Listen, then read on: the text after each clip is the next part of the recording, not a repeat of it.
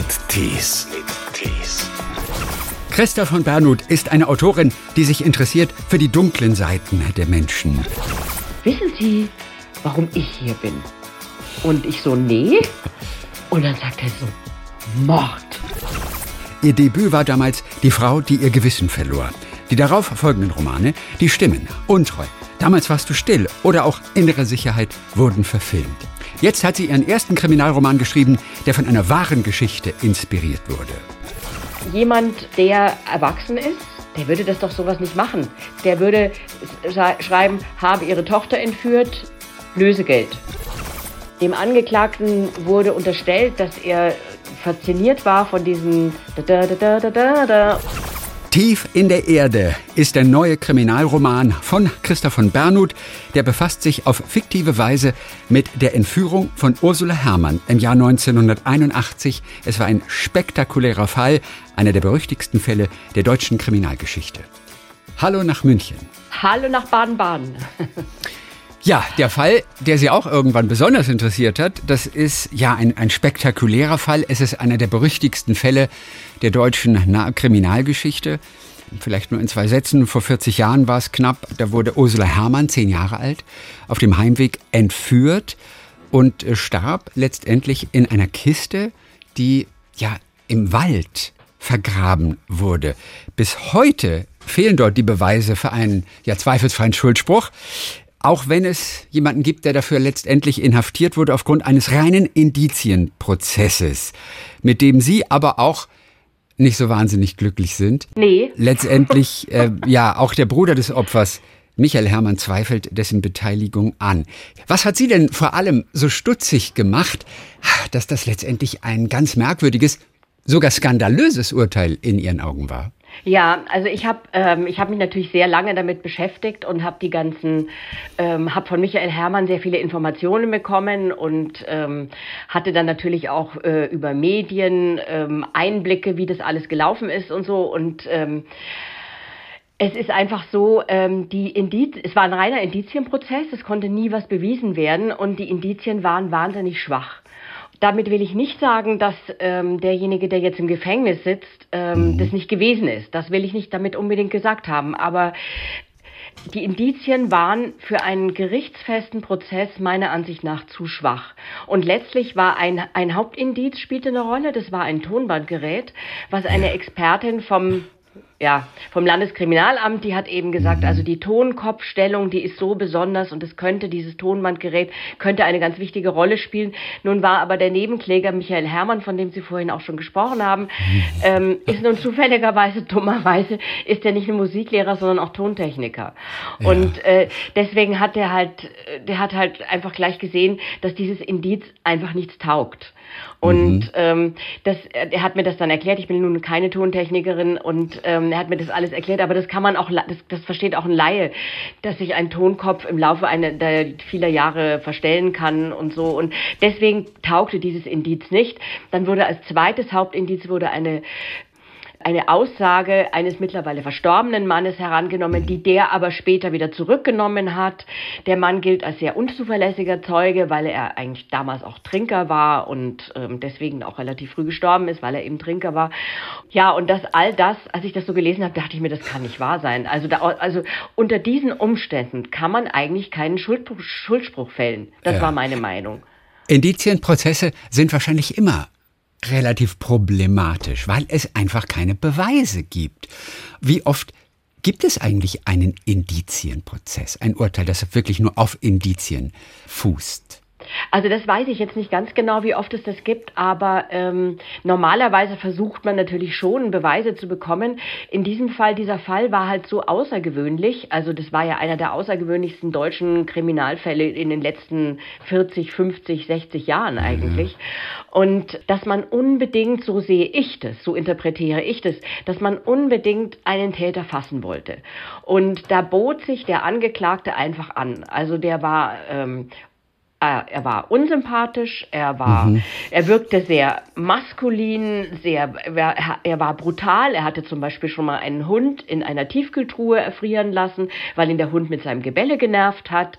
Also er, er war in keinster Weise jemand, wo man sagen würde, also dieser nette Mensch, das ist doch vollkommen unmöglich, dass er sowas gemacht haben kann. Er hat, er hat Äußerungen getan, die missverständlich waren, die durchaus in diese Richtung ver verstanden werden konnte. Also man dachte, wahrscheinlich dachte das Gericht, der muss es gewesen sein. Wir müssen jetzt irgendwie Beweise dafür finden. Der muss es gewesen sein. Wer soll es denn sonst gewesen sein? Und das ähm, würde ich sagen, verstehe ich auf der psychologischen Ebene. Ja. Ähm, aber es geht einfach nicht. So kann man das einfach nicht machen, finde ich. So kann man ein Gerichtsverfahren ja. nicht führen. Was mag denn wohl der Grund gewesen sein, dass man letztendlich zu diesem Urteil dann gekommen ist? Also wer war es? Ich meine, war es dem Richter ein Bedürfnis Wer also hat am meisten Mist gebaut in Ihren Augen eigentlich? ja, das ist natürlich jetzt schwierig.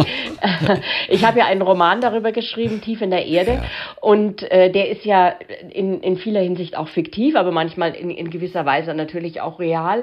Ja, ich glaube, also es ist normalerweise ist es so, es, ist, es läuft ähm, in der Strafprozessordnung läuft es so ab, es wird immer mal wieder, wird geguckt, was haben wir noch an Cold Cases, an ungelösten Fällen und dann wird geguckt, haben wir da irgendwelche neuen Beweise, gibt es irgendwelche neuen Beweise. Das ist im Prinzip ein normaler normaler Prozess. Das passiert ja, alle zehn ja, Jahre oder alle fünf Jahre oder so. Und in dem Fall war es so, äh, die Verjährungsfrist drohte. Also ähm, das waren der Prozess, es, waren 30 Jahre war die Verjährungsfrist. Das Ganze, ja. die, die Tat nennt sich im, im Gerichtsdeutsch äh, Menschenraub mit Todesfolge und das verjährt nach 30 Jahren. Und, und da passiert aber auch während der letzten 20 Jahre eigentlich so gut wie nichts. Doch, doch, die haben schon doch, immer, immer die blieben wieder, schon, okay. ja, die blieben schon immer mal wieder dran und haben geguckt und gesehen und dann mhm. gesehen, ähm, sie kriegen aber doch nicht so richtig was ja. gebacken, so. Ja, ja. Und dann haben sie sich gedacht, Mist, jetzt haben wir nur noch ein Jahr oder es waren insgesamt noch zwei Jahre, jetzt haben wir nur noch zwei Jahre Zeit, äh, jetzt müssen wir mal irgendwie mal gucken, dass wir mal in die Pötte kommen. So stelle ich mhm. mir das vor. Ja. Die, Staats, die Staatsanwaltschaft. Ne? Und ähm, dann wurde der äh, jetzt Verurteilte, wurde dann eben nochmal, der wurde sogar abgehört, also der, das ist, Abhören ist, macht man ja nicht einfach nur so, sondern wirklich, ja. wenn sehr schwerwiegende ähm, Indizien vorliegen, die jetzt so wie ich das recherchiert habe, jetzt nicht so vorlagen, aber gut, man hat ihn abgehört, dann hat er einige missverständliche Äußerungen getan.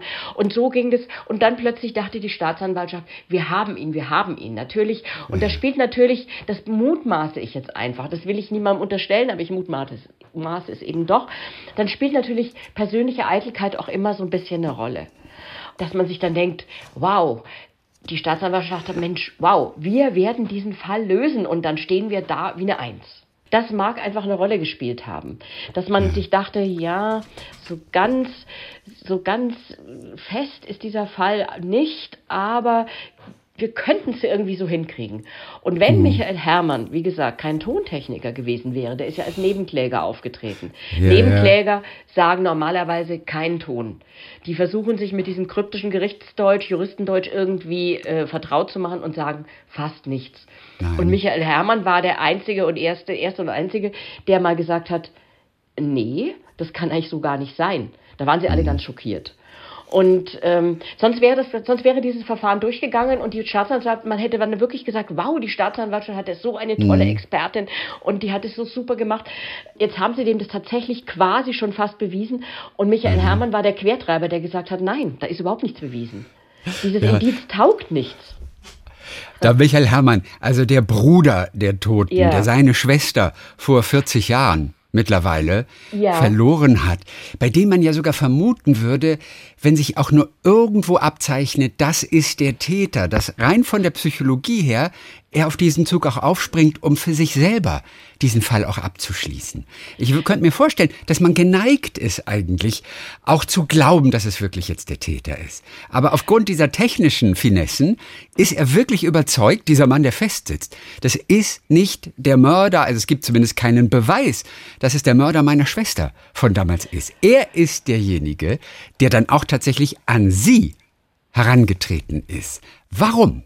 er ist damals an mich herangetreten. Also ich, das ist ähm, Tief in der Erde ist ja nicht mein erster Kriminalroman, allerdings mein erster Kriminalroman, der sich mit der mit einem realen Fall, sich von, von einem realen Fall hat inspirieren lassen.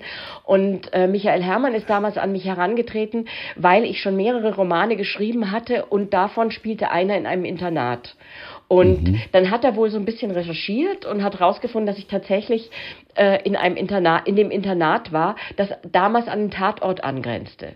Und ja. er hat damals angenommen, ich hätte vielleicht irgendwelche Informationen. Die hatte ich damals jetzt noch nicht, weil ich war, ähm, äh, ich hatte schon davor, anderthalb Jahre vorher hatte ich schon Abitur gemacht, also ich war da gar nicht mehr vor Ort. Okay. Und dieses Aber Internat, müssen wir sagen, das spielt tatsächlich eine Rolle.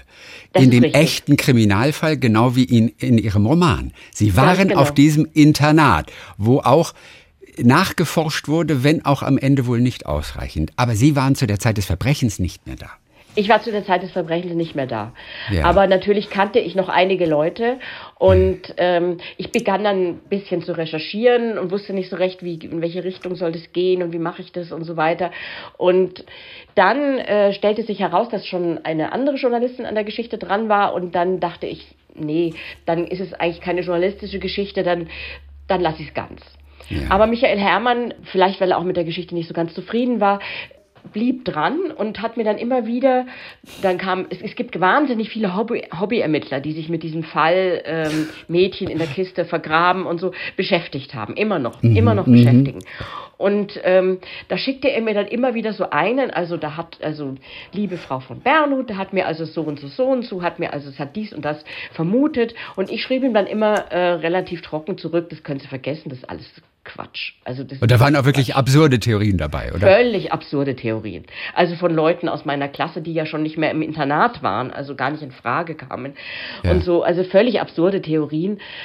Möglicherweise spielte sogar ich auch mal eine Rolle. Das hat mir aber der Michael Herrmann nicht gesagt. Okay, gut. Ähm, Was war zum Beispiel so eine absurde Theorie? Ja, also dann, eine, eine völlig absurde Theorie war, eine, eine Klassenkameradin von mir, ähm, die hätte Geld gebraucht, ähm, weil sie ein Anwesen ihres Vaters äh, renovieren hätte müssen und die wäre doch, hätte doch ein erstklassiges Motiv. Und ich habe gesagt, so ein Blödsinn, also ganz großer Quatsch und, und so. Und ich, also solche Sachen kamen da halt. Solche Sachen und deswegen kamen da halt wollten sie auch zuerst nicht. Nee, ne? Also, nee, also nee. er war damit nicht so happy, aber sie haben gesagt, nee, bin ich nicht dabei. Und dann kam genau. aber irgendwann die Wende. Dann haben sie doch irgendwann gesagt, okay, ich mach was. Ja, es war so, dass ich ähm, eine Schulfreundin von mir, die ich ähm, wieder getroffen hatte nach Jahrzehnten wieder getroffen hatte, äh, mit der ich mich gut verstanden, mich dann wieder sehr gut verstanden habe und wir dachten, es könnte jetzt eine neue Freundschaft daraus entstehen und wir haben, ich habe mich sehr gefreut. Die, als sie erfuhr, dass ich äh, da in diesem Fall ähm, quasi ermittelt, ermittelt, nicht recherchiert habe, die den Kontakt abbrach.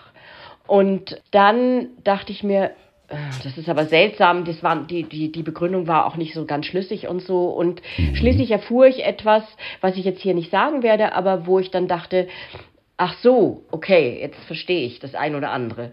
Und äh, Sie verstehen, mir, dass sie den Kontakt abgebrochen hat, dass sie nicht ja, wollte, dass sie da weiter ermitteln. Ja, ja. Aber in welchem Bereich bewegen wir uns? Was war das so grob? Das kann ich nicht sagen, aber ähm, es hatte mit dieser Geschichte zu tun, aber nicht im schuldhaften Sinne, sondern ja. über, es hatte mit dieser Geschichte zu tun, aber in, in keinster Weise im schuldhaften Sinne. Mhm. Und ähm, schließlich habe ich mir dann gedacht, wie könnte ich mit dieser, wie könnte ich diese Geschichte machen? Wie könnte ich es so machen? Ein Artikel, wäre einfach zu kurz gewesen, um, um dieser Komplexität dieses Themas gerecht zu werden. Und dann hab, hatte ich erst überlegt, ein Sachbuch. Dann dachte ich mir, na, Sachbuch ist nicht so meins. Also Artikel mhm. ja, Sachbuch ist nicht so meins. Und ähm, dann sprach ich mit meiner ähm, Lektorin und Freundin Barbara Heinzius vom Goldmann Verlag und sagte der so, ja, du, ich habe da so eine Geschichte und was hältst du denn davon? Und so eine Art Hybrid zwischen True Crime und Roman. Mhm. Und, ähm, und, sie fand die Idee ganz, ganz toll. Und dann mhm. habe ich ihr mhm. die Geschichte erzählt und dann war das eigentlich, innerhalb kürzester Zeit war das dann ganz klar. Und ähm, dann habe ich, ähm, also der Verlag wollte es haben, ich wollte es ja. auch machen. Und dann habe ich ähm, Michael Herrmann angerufen und habe ihm gesagt, das ist folgendes ist, der Verlag ist jetzt mhm. an dieser Geschichte interessiert. Da war er natürlich erstmal äh, weil er, da war er erstmal eigentlich am Boden zerstört, weil er gesagt hat, er möchte sich eigentlich mit dieser ganzen Geschichte gar nicht mehr auseinandersetzen. Er hat damit eigentlich abgeschlossen. Aber er war doch auf Sie zugekommen eigentlich. Und ja, jetzt sagt er, er plötzlich, er hat damit abgeschlossen. Nee, Auch komisch. Äh, ja, das war so, dass er ähm, im 2019 noch versucht hat, ein Wiederaufnahmeverfahren zu erreichen. Er hatte ja. einige Hinweise darauf, dass unter Umständen Schüler des Internats eine Rolle bei diesen Verbrechen gespielt haben könnten und hat das an die Staatsanwaltschaft weitergegeben weitergegeben und die Staatsanwaltschaft hat gesagt, es ist, ver, es ist verjährt, ja. ähm, wir können da nicht mehr ermitteln. Und dann hatte er eigentlich beschlossen, es sein okay. zu lassen. Ja. So kam ich jetzt zu genau dem falschen Zeitpunkt. Und äh, dann sagte er erst, also mh, hm, wollte eigentlich gar nicht. Und dann habe ich gesagt, ja, aber äh, wäre doch schön. Und dann hat er gesagt, er überlegt es sich. Und ähm, ich dachte erst, ich kann das auch ohne ihn machen. Also ich, es gibt so viele Veröffentlichungen zu diesem Thema. Es gibt allein drei X, Aktenzeichen XY-Sendungen. Das kann ich auf jeden Fall. Das bringe ich auch ohne ja. ihn. Aber das hätte nicht gestimmt. Also er hat mir so viel, ich, er hat mir so viel Informationsmaterial zukommen lassen und ich habe so mhm. viel durch ihn erfahren und durch seine Recherchen erfahren. Ich hätte das ohne ihn nicht hinbekommen. Sie haben ihn überzeugt, aber dann noch.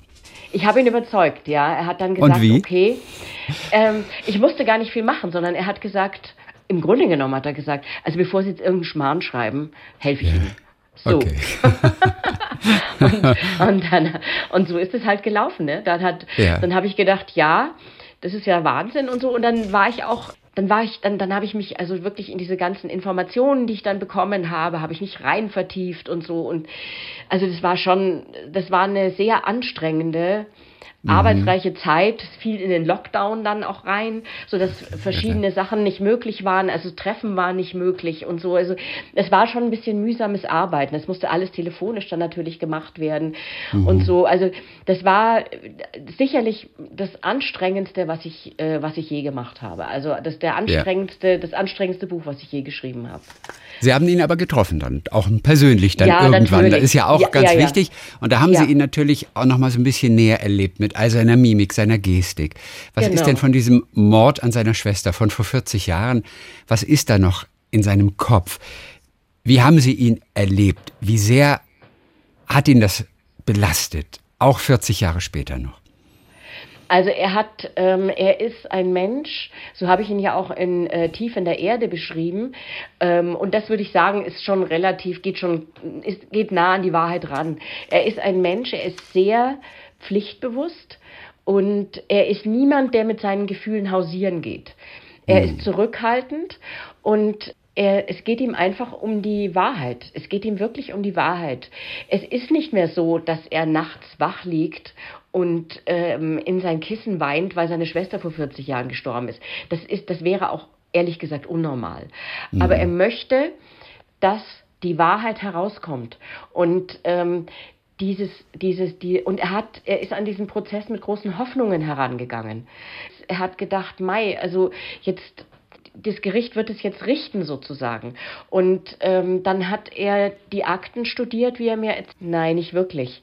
Es ist, und wie gesagt, ich will immer noch nicht ausschließen, dass, der, dass derjenige, der jetzt im Gefängnis sitzt, wirklich gewesen ist. Mhm. Aber das, was sie als Hauptindizien gebracht haben, das hat, für, das hat nichts getaugt das hat als Indizien nicht wirklich, das, hat, das, das, das waren keine tauglichen Indizien, nein.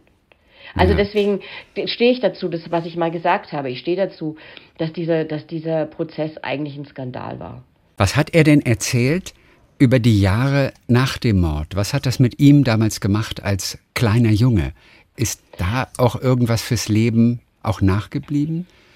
Also ähm, er hat sich nach dem ähm, äh, nach dem Tod, es war ja kein Mord, ne? Es war eine, ja, es war eine Entführung mit Todesfolge. Er hat sich erst hat er sich damit wohl wenig beschäftigt. Er hat geheiratet, hat Kinder bekommen, war mhm. auch ganz glücklich. Ist, Wie alt war er damals, als der Mord passierte? 18, glaube ich. Ich glaube, er war 18. 18 war er, okay. Ja. Mhm. Und seine Schwester eben 10. Mhm. Genau, genau. Also waren, gingen so 20 Jahre ins Land, wo eigentlich wenig passierte. Also in seinem Leben sehr viel passierte, aber er hatte sich eigentlich von der Geschichte gelöst. dann, als dieser Prozess begann, fing das alles wieder von vorne an für mhm. ihn. Und das war eine enorme Belastung. Aber die, die, Jahr, die Jahrzehnte dazwischen, da ging es ihm gut. Da hat er sich nicht so wahnsinnig viel damit beschäftigt, sodass dieser Prozess in mancherlei Hinsicht doppelt tragisch ist, weil unter mhm. Umständen sitzt der Falsche im Gefängnis und er hat jetzt wieder damit zu tun, wollte das eigentlich gar nicht. Es spielt eine Sprachwissenschaftlerin zum Beispiel eine wichtige Rolle, Barbara Zipser, ja. die sehr viel herausgefunden hat. Das ist ja durchaus faszinierend, oder? Was mit, mit, mit Sprache, mit Erkennung von Sprache und Dialekt dort alles tatsächlich möglich ist, was man da an Indizien, an Beweisen rausziehen kann. Was hat Sie da fasziniert an der Arbeit, die die Sprachwissenschaftlerin gemacht hat? Also das fand ich faszinierend, weil sie sehr viele Rückschlüsse gezogen hat, die ich teilweise äh, nachvollziehen konnte ähm, und teilweise aber auch, ähm, aber auch nicht, weil das ist halt, es ist wie gesagt, es ist einfach eine Wissenschaft. Da könnte Barbara Zipser da, glaube ich, Ihnen, äh, da könnte mhm. sie bessere Infos, könnte sie Ihnen bessere Infos geben. Aber wichtig ist, glaube ich, ihre Conclusio, also was sie, was, ähm, woran sie wirklich glaubt, ist, ähm, dass es jüngere Täter waren, ja. weil und das ist, das hat sie aus ganz vielen Details geschlossen. Also zum, nicht nur, nicht nur der, aus der Sprache heraus, sondern auch zum Beispiel die Art und Weise, wie kompliziert diese Erpresserbriefe waren. Also mhm. die waren sehr lang. Und dann waren die ja geklebt mit ja. ähm, Buchstabe mit, für Buchstabe. Buchstabe, nee, ähm, Wortteile. Ach, Wort für Wort. Worte, okay. Wort, Worte und, und Silben. teilweise Silben. Mhm. Genau. Und ähm, das war ein, das war ein ewig langes Ding. Und jemand, ähm, der erwachsen ist, der, der Verurteilte war damals Anfang 30, der würde das doch sowas nicht machen. Der, das, der würde schreiben, habe ihre Tochter entführt, Lösegeld.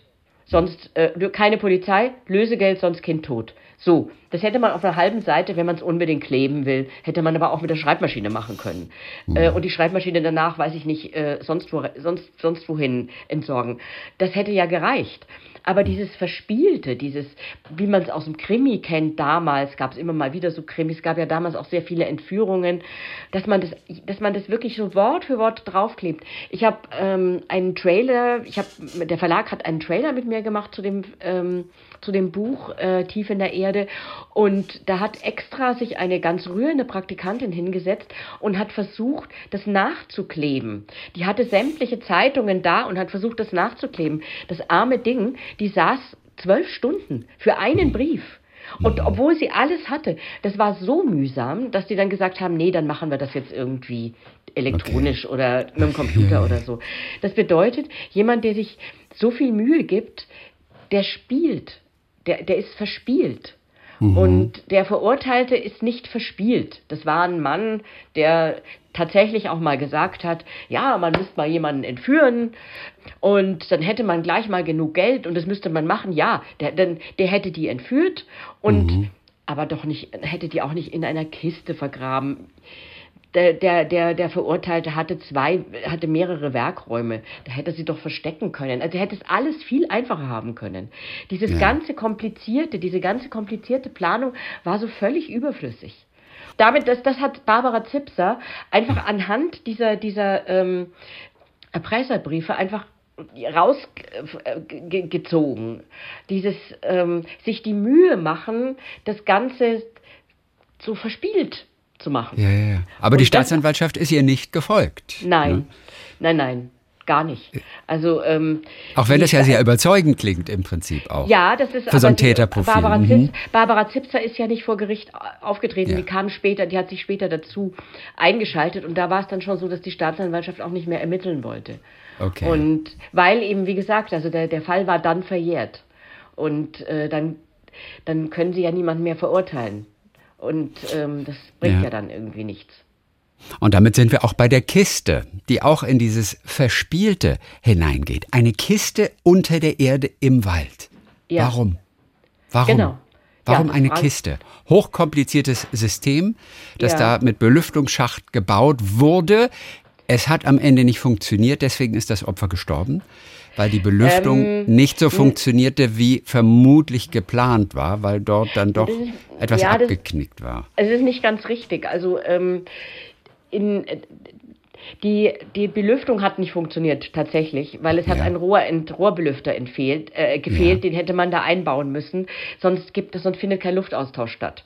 Abgesehen davon waren die Rohre auch noch so komisch gebogen, dass man schon als Laie sich dachte, äh, warum haben die denn die so komisch gebogen? Da kann doch gar keine Luft durchkommen.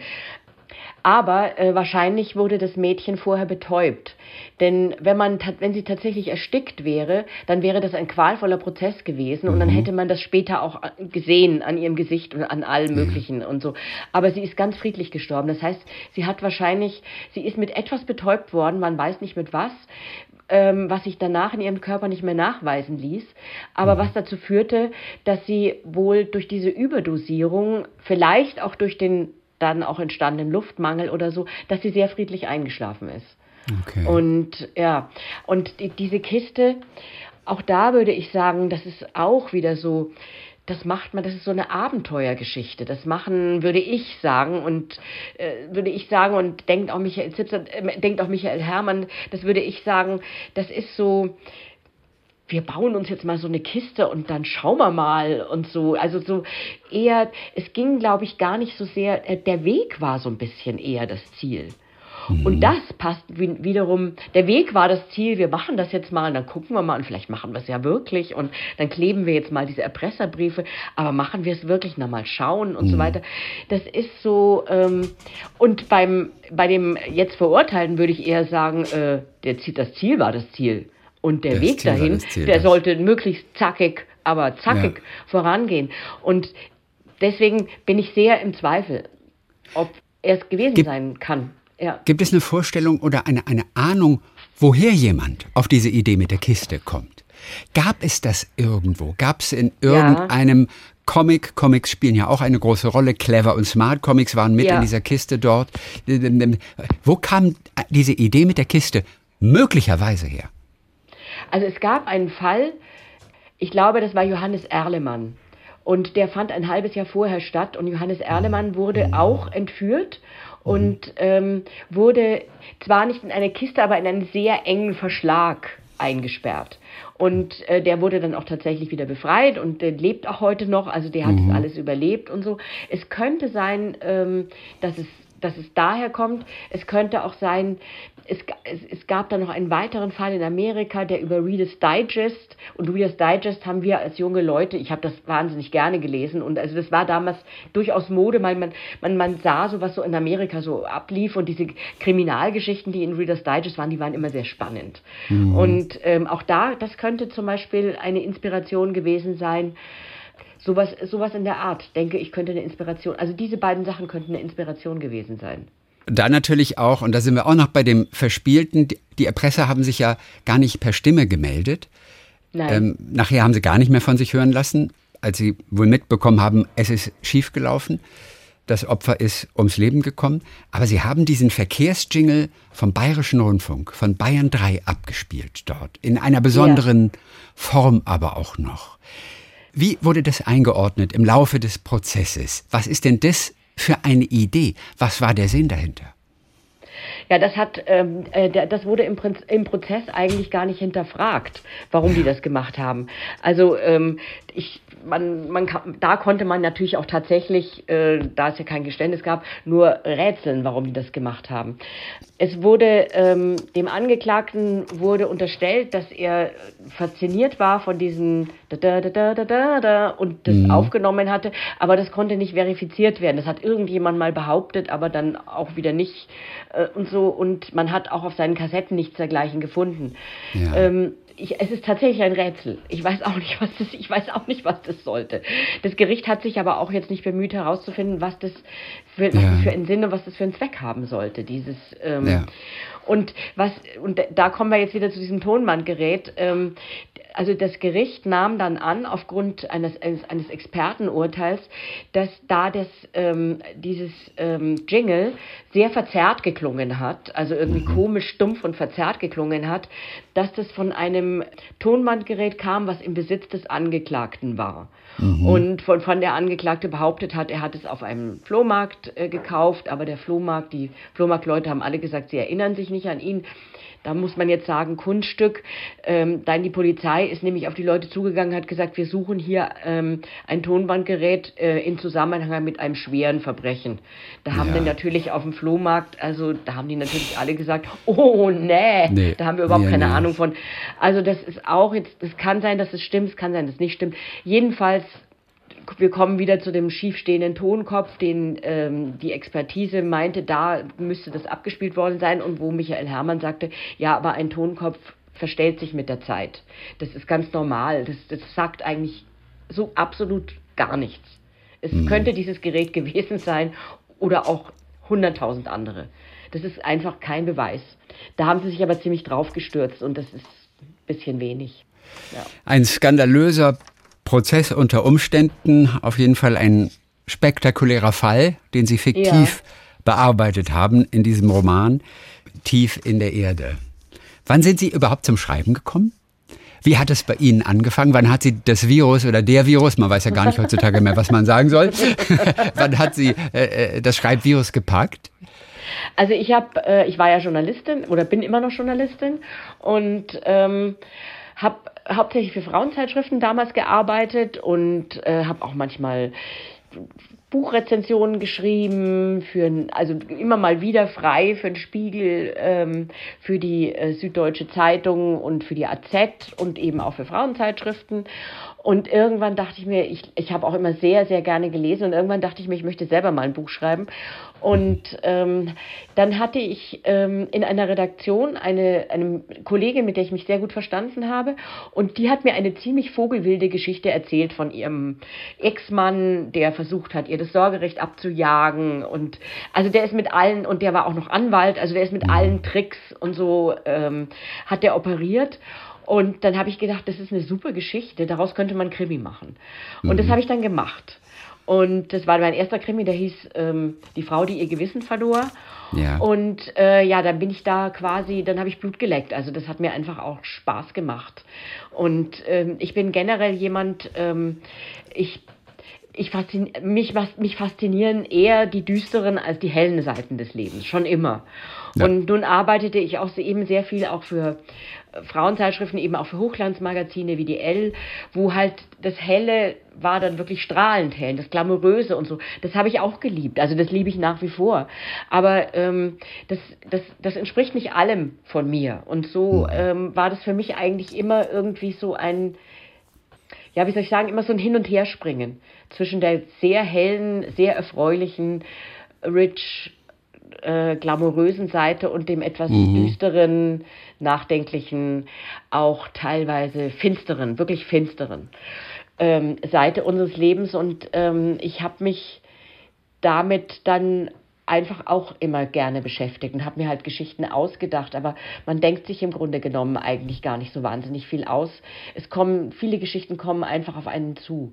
Das Böse interessiert uns ja sowieso generell. Das Böse zieht uns ja, ja aus irgendeinem Moment, Grunde an. Ja. So ist ja, es. Total. Haben Sie, mit, haben Sie mit Mördern eigentlich auch mal gesprochen im Rahmen Ihrer Recherche? Wie fühlte sich das an? Ähm, ich hatte mal eine Lesung äh, in einem Gefängnis. Mhm. Und zu dem damaligen Zeitpunkt wusste ich nicht, dass man ins Gefängnis nicht kommt, wenn man mal eine, weiß nicht, irgendwas klaut oder so. Im mhm. Gefängnis sitzen Schwerstkriminelle. Das ist einfach so. Und ähm, also ich, ich hatte also diese Lesung und stellte mir also vor, ähm, also die hatten schon gesagt, also so ungefähr, sie würden also mit sanfter Gewalt die Leute da jetzt reinbringen, damit es jetzt nicht alles total leer bleibt und die, sondern die kamen dann schon alle. Und ich guckte dann so in diesen ähm, Zuschauerraum, da waren dann irgendwie, weiß ich nicht, 80, 80 schwere Jungs und hatte mir die ganz anders vorgestellt. Ich dachte, das sind alles voll tätowierte, Kraft protzende Typen und so, wie man sie so aus dem amerikanischen Fernsehen kennt. Nein, da saßen teilweise richtige Bürschchen. Naja, auf jeden Fall, ähm, ich las, ich hat, las das also alles dann so vor und dann kamen die auch alle brav mit den Büchern und wollten also eine Signatur haben und so. Und ähm, dann kam einer auf mich zu und äh, so ein ganz hübscher, mit blonden Haaren, so ein Engelsgesicht, ja, kam so auf mich zu mit so blonden Haaren, blauen Augen. Ich schaute ihm so tief in seine blauen Augen und war, dachte, was kommt denn jetzt und so und sagte dann zu mir, ja, und wissen Sie, warum ich hier bin? Und ich so, nee.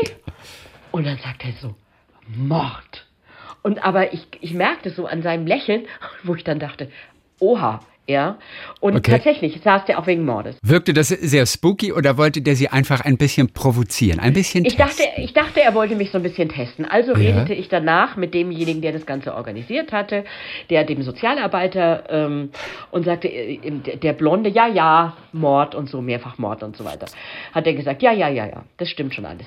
Das ist ein ganz schwerer, hat er gesagt. Aber ich weiß, die meisten Frauen finden ihn ganz süß, aber das ist er überhaupt nicht.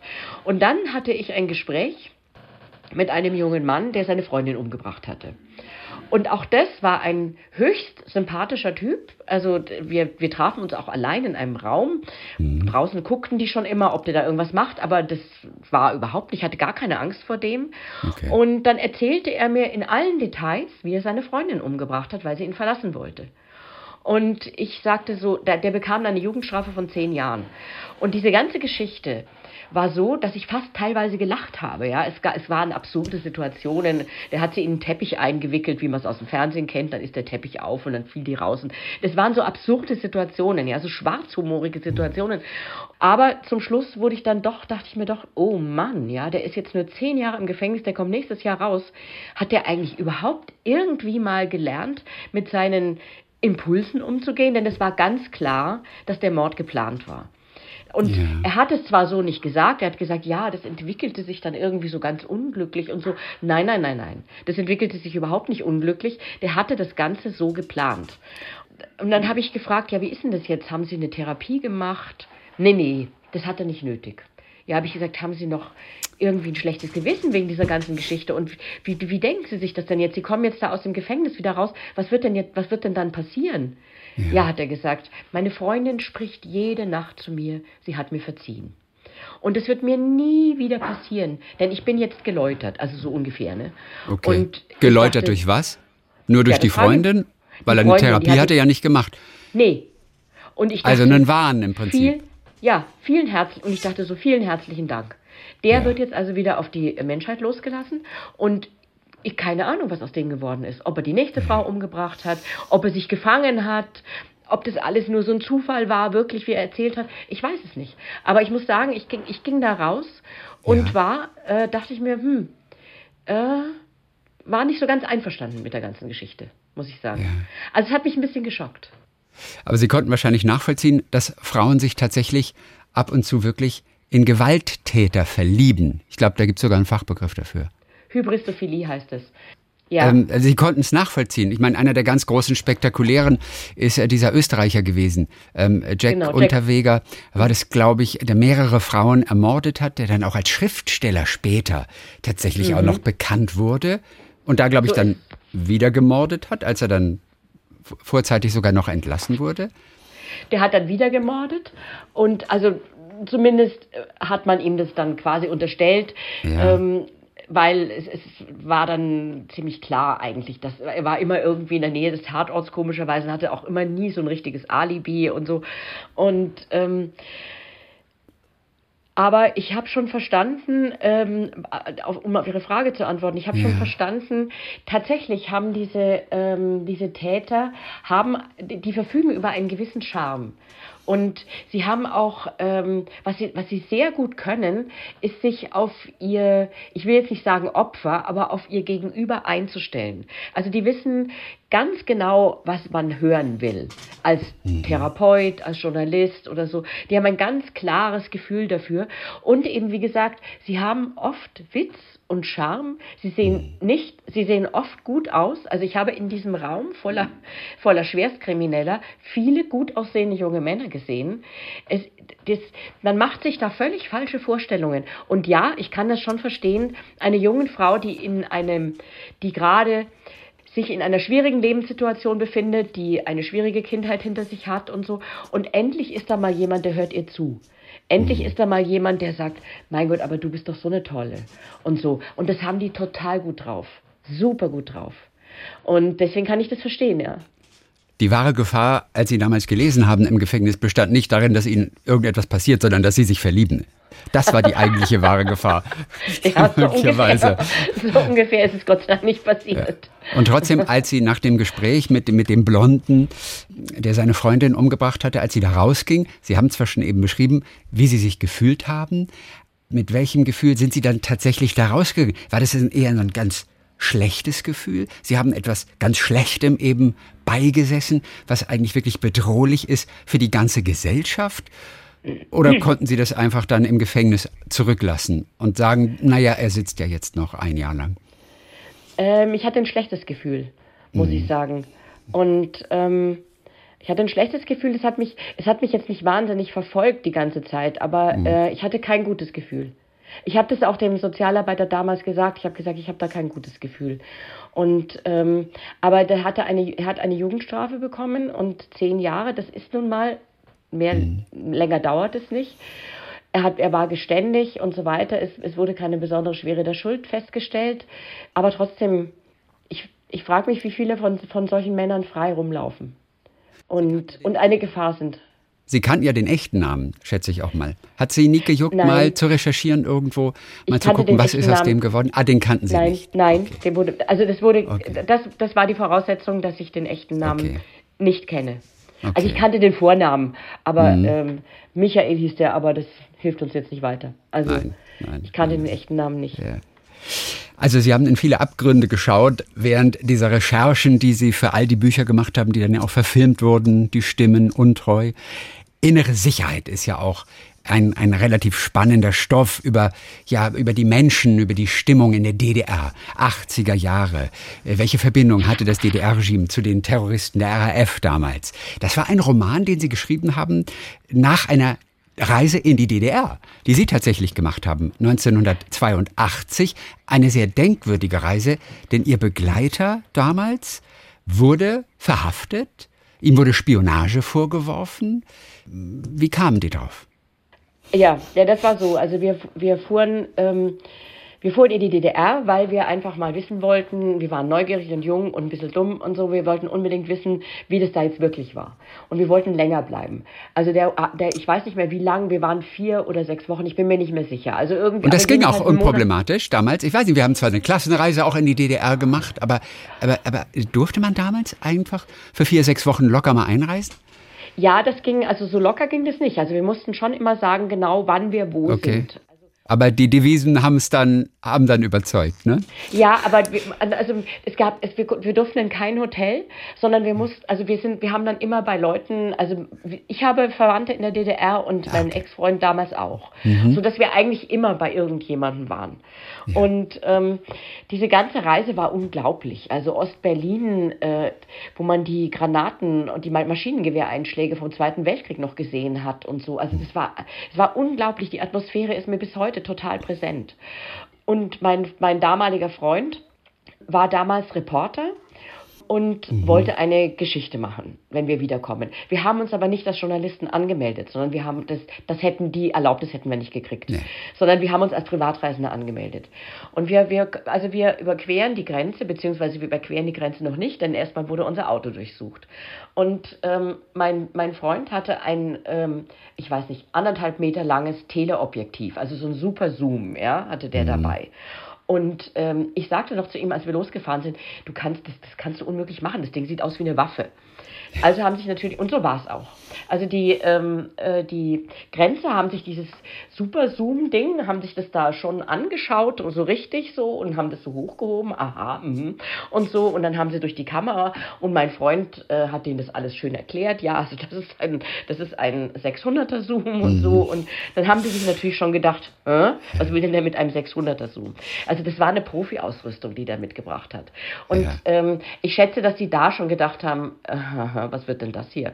Und jedenfalls, also wir, aber wir fuhren also da rein, wir haben die Leute besucht, es war wahnsinnig nett, wir haben unver, unver, unverhältnismäßig viele Schnäpse getrunken. Da musste man übrigens aber tatsächlich eine gehörige Portion Mut haben, um mit so einem Objektiv in die DDR einzureisen. Man hätte sich ja. fast denken können, dass so etwas verdächtig wirkt. Ne? wir waren einfach jung und ziemlich, wir waren ja. jung und, okay. und dann mhm. haben, wir, haben wir gedacht, ach, das passt schon alles, das wird schon alles und so. Und ähm, also wir hatten da eine gute Zeit und so und dann fuhr ich glücklicherweise, da hatte ich echt Schwein, fuhr ich zwei Tage früher wieder zurück und zwar mit dem Zug. mein Freund wollte noch seine Verwandten in Thüringen besuchen und ich wollte wieder nach Hause. Also ich, mhm. ich, ich fand es alles da sehr schön und interessant, aber ich, ich hatte das dann auch irgendwie satt, ich wollte wieder nach Hause. Und dann habe ich gesagt, okay, ähm, aber ich habe gesagt, du, ähm, wenn du über die Grenze kommst, dann rufst du mich bitte sofort an. Und so. Ich wusste, es sollte am Tag XY, sollte über die Grenze kommen. Ich gesagt, bitte rufst du mich sofort von der Telefonzelle aus an. Und dann kam nichts. Und dann dachte ich, äh, was ist denn jetzt los und so. Und dann ähm, habe ich anderthalb Tage gewartet und dann wusste ich, es ist was passiert. Und dann musste ich seine Eltern anrufen. Das war natürlich schrecklich. Habe ich sogar, also der Muck, ist nicht, der Muck ist nicht gekommen. Es ist irgendwas passiert. Ihr müsst euch jetzt erkundigen, was da passiert ja. ist. Weil ich konnte das ja nicht machen. Ich war ja nur die Freundin, ich war ja nicht seine Frau. Und dann haben seine Eltern ähm, bei der deutschen Botschaft angerufen und dann wurde das alles und dann wurde klar, also sie haben ihm seine ganzen Fotos abgenommen und seine Kamera abgenommen und sie haben ihn ähm, wegen Spionage angeklagt. Ja. Und man muss auch wirklich sagen, es war also es gibt so eine Szene, wo ich auch dachte, mein Gott, mach das nicht. Also wir, wir standen an, an der, am Strand der Ostsee mhm. und links und rechts zwei riesige Wachtürme. Die gibt es ja. heute natürlich nicht mehr, aber die standen da. Und er macht, er nimmt seinen Superzoom und fotografiert diese Wachtürme. Und ich sage, du, wir sind hier als Einzige an dem Strand, es war beschissenes Wetter, ja, es hat geregnet und so. Wir sind hier als Einzige am Strand, die sehen uns doch von da oben, da sitzt doch jemand drin, auch wenn ja, du die klar. nicht siehst. Was glaubst du, was die jetzt denken? Ach, passt schon so, also er fotografiert die Wachtürme und so, naja, und das in der DDR durfte man äh, das, bis auf das Blümlein auf dem Felde eigentlich nichts fotografieren, aber wirklich gar nichts. Und ähm, er hat natürlich die Schlangen vor den Läden fotografiert und so. Und ähm, naja, das Ganze, wie gesagt, das Ganze endete dann ähm, doch noch ganz gut, weil nach drei Monaten kam er dann wieder raus und wurde, das wusste ich nur zu dem Zeitpunkt eben nicht. Ich wusste nicht, dass, ähm, dass, die, dass die freigekauft wurden. Also von dieser okay. Praxis hatte ich damals keine Ahnung. Verurteilt aber, ist er nämlich worden. Also er wurde er definitiv äh, verurteilt und dann aber freigekauft. Er wurde freigekauft, ja. Okay. Er wurde freigekauft drei Monate später oder vier Monate später, das weiß ich nicht mehr genau, und kam dann so um Weihnachten rum wieder nach Hause. Die Freunde von uns, die wir in der DDR hatten, ähm, haben Schwierigkeiten bekommen, alle. Und das tut mir heute noch leid. Das, das, wir haben uns alle, wir haben uns bei denen entschuldigt und die haben uns auch alle verziehen. Aber das war natürlich äh, echt schlimm für die. Das war schlimmer für die als für uns. Und ähm, naja, und sagen wir mal so, für ihn in einem Stasi-Gefängnis, das ist kein Spaß. Und das habe ich mir dann halt, das hat mich dann auch zu, dem, zu der inneren Sicherheit inspiriert, weil ich noch so wahnsinnig klare Visionen von dieser Reise hatte, also wie das da damals aussah, die Stimmung, wie, die da, wie damals die Stimmung da war. Ich hatte noch so ganz, ganz, ganz, ganz klare und präzise Erinnerungen daran. Und deswegen habe ich diesen Roman auch geschrieben. Mhm. Also ähm, der ja im Grunde genommen, also kein True Crime ist, aber der im Grunde ja. genommen ja auch eine wahre, ein, in, in Teilen wahre Geschichte ist. Es ging halt um die DDR. Ähm, es ging um die DDR, die quasi Terroristen aufgenommen hat. Und mhm. um die Vermutung, die ich damals hatte, dass die das nicht ohne Grund getan haben, sondern dass die sich schon erwartet haben, dass diese Terroristen unter Umständen äh, im Westen vielleicht einige Anschläge begehen würden. Das war meine Theorie ja. damals. Ja. Darum ging es. Was ist denn aus dem Muck geworden? Was macht er heute? Der ist in der Politik. Der ist in der Politik. Ja. Kennen ja. wir den? Ähm, also der heißt Florian Engels und ja. ist Pressesprecher ähm, der Regierung in äh, Potsdam. Okay. Und mhm. also vom Finanzministerium, glaube ich, mittlerweile. Ist Pressesprecher vom Finanzministerium. Mhm. Bin mir jetzt nicht ganz sicher. Ja, jedenfalls, ja, ähm, ja der ist heute in der Politik tätig und äh, im Osten. Es hat ihm, es ist, er fühlt sich da wohl und er ist auch ein sehr stabiler Mensch. Also der hat mhm. sich, der hatte keine großen Probleme, sich hier wieder einzufinden. Ich, ich hätte da wahrscheinlich einen Schatten bekommen, wenn ich da gewesen wäre. Also weil das was was da was da in diesen Gefängnissen passiert ist, das war wirklich nicht mhm. lustig. Also was er mir da ja. gesagt hat, war nicht lustig und es war auch nicht lustig, als er mir dann irgendwann mal meine Akte gezeigt hat. Es gab nämlich, gut, die Akte war nur eine Seite lang, aber es gab mhm. eine Seite über mich. Also die hatten mich, als ich in Westdeutschland war, hatten die mich wohl eine Woche oder so tatsächlich verfolgt. In Westdeutschland noch. Nach dem Übertritt, wo geht sie hin? Was macht sie? Was fängt sie eventuell mit den Informationen an, die sie während der letzten Wochen in der DDR äh, dort gewonnen hat? Ne? Richtig. Und was Und stand drin in der Akte? Also wo, wo ich war. Und äh, ja, das war das. Äh, ich erinnerte mich auch, dass das stimmte, dass ich da wo war. Mhm. Und dann haben sie nach einer einen Seite haben sie das Ganze wieder aufgegeben, weil sie wahrscheinlich gesehen haben, dass äh, da ist passiert gar nichts. Also okay. können, sie, können sie vergessen. Also in der Abteilung sexuelle Vorlieben war nur ein Strich. Stand nichts in dieser Akte drin. Ich, nein, soweit ich mich erinnere, nein. In, in, der Woche, zum Glück, das hätte dem Muck auch nicht gefallen, nee. ist nichts passiert, nee, was man hätte also, da war ich so verwerten brav. können. Nee, nix. oh. Oh, Christa von Bernhut, ja, die natürlich äh, viele spannende Geschichten in ihrem Leben erlebt hat in den Recherchen, aber jetzt, wie wir wissen, auch tatsächlich im echten Leben dann auch. Ganz zu schweigen natürlich von Gesprächen mit Mördern. Einfach um besser in die, in die schwarze Seele hineingucken zu können, ganz tief hinab. Es zieht einen, es zieht uns alle ja. Deswegen sind Krimis in Deutschland ja auch so wahnsinnig beliebt. Es zieht uns alle auf die böse Seite ein bisschen. Sie haben es zum Teil ihres Berufs gemacht. Und in dem ganz neuen Roman, das ist jetzt eine Geschichte, die halb fiktiv ist, inspiriert von einem spektakulären Kriminalfall tief in der Erde. Dann sagen wir herzlichen Dank für heute. Viele Grüße nach München und ja, viel Spaß natürlich bei den nächsten Recherchen die Sie wieder in Abgründe führen werden, schätze ich mal. Oh Wissen ja, Sie schon Näheres? Ja, ich weiß schon Näheres, aber ähm, das kann ich leider nicht noch nicht drüber sprechen. Aber ja, das wird schon wieder ähm, die Abgründe des deutschen Rechtswesens. Da werde ich mich wieder hineinbegeben. Sind Sie sich selbst auch irgendwann mal näher gekommen tatsächlich? Ging es so weit, dass Sie selbst in sich hineingeschaut ja. haben, dass Ihnen ja. auch mal Angst wurde? Was war so ein Moment zum Beispiel? Ja, ich hatte, ähm, ich habe zwei Krimis geschrieben, da ging es um ein, ähm, das Falsche in mir und die Nacht in dir. Mhm. Und ähm, das ist, das, da geht es um äh, einen Mann, der ähm, sozusagen von Natur aus ein Serienmörder ist aber mhm. eigentlich keiner sein will. Der versucht ja. sozusagen diesen, diesen Todesdrang oder diesen Morddrang zu unterdrücken. Natürlich, wenn man so, so, wenn man so eine Geschichte in Ich-Form schreibt, also teilweise ist es in Ich-Form, dann muss man sich natürlich mit dieser Person wirklich auseinandersetzen mhm. und wirklich überlegen, es muss einem klar sein, dass es solche Menschen gibt. Und ähm, man muss sich überlegen, warum sind sie so und wie ticken sie? Wie ticken sie wirklich? Und ähm, nach dem zweiten Roman dachte ich mir, das, das jetzt langsam, also ich, ich will nicht wieder dieses Nietzsche-Wort strapazieren, aber irgendwann glotzte der Abgrund tatsächlich da zurück und äh, da wurde mir schwindlig und dann habe ich gedacht, jetzt muss ich mal eine kleine Pause machen und das ja. habe ich dann auch gemacht. Ich habe dann einfach eine Pause gemacht. Was war es denn, was Sie so schwindlig machte denn? Ähm, dass ich verstanden habe, was ihn fasziniert hat an diesen Taten. Das, ja. das muss man. Es man muss es verstehen. Sonst kann Und was, was kann das sein zum Beispiel? Was einen fasziniert? Ähm, es ist so, also so ein, so ein Gefühl, ähm, das kann man ganz schwer ausdrücken, weil ich bin jetzt wieder, bin ich, ich bin wieder ein bisschen weiter weg von der Sache. Ja. Aber ich konnte, ich konnte, ich konnte, ich konnte es spüren, wie es ist, ähm, wenn man, wenn man Gewalt anwendet und das nach einer ritualisierten Art, auf eine ritualisierte Art und Weise macht und es für einen selbst wie so eine Art Kunstwerk ist. Mhm. Und ähm, ich, ich wusste plötzlich, was das bedeutete. Also was es, was, was es mit Kunst zu tun hatte.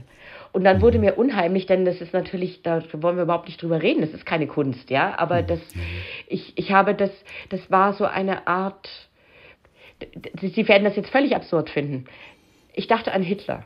Mhm. Ich dachte an Hitler, der Kunstmaler war und nachdem er als Kunstmaler nichts geworden ist, hat er gedacht, wird er Bildhauer und baut sich ein Reich auf. Mhm. Und so so, so ein Gefühl hatte ich plötzlich und solche Gedanken hatte ich plötzlich und dann wurde mir das, dann wurde ich mir selber unheimlich. Mhm. Und dann dachte ich mir, jetzt ist mal eine Pause angesagt. Aber einen Liebesroman haben Sie trotzdem nicht geschrieben. Ähm, ich habe andere Sachen geschrieben, aber unter Pseudonym. ja. Gut. Und bei Ihnen hinten im Bücherregal, wir sind über Zoom gerade verbunden, steht sicherlich auch der ein oder andere Liebesroman als Gegengewicht, ne? Ja, da steht das ein oder andere. Aber eben auch, und das sehe ich direkt neben der Tür, ein kleiner Stapel noch vom neuen Buch. Tief genau. in der Erde. Christa von Bernhut, herzlichen Dank für heute. Viele Grüße nach München. Ja, ich danke Ihnen. Viele Grüße nach Baden-Baden. Talk mit Tees.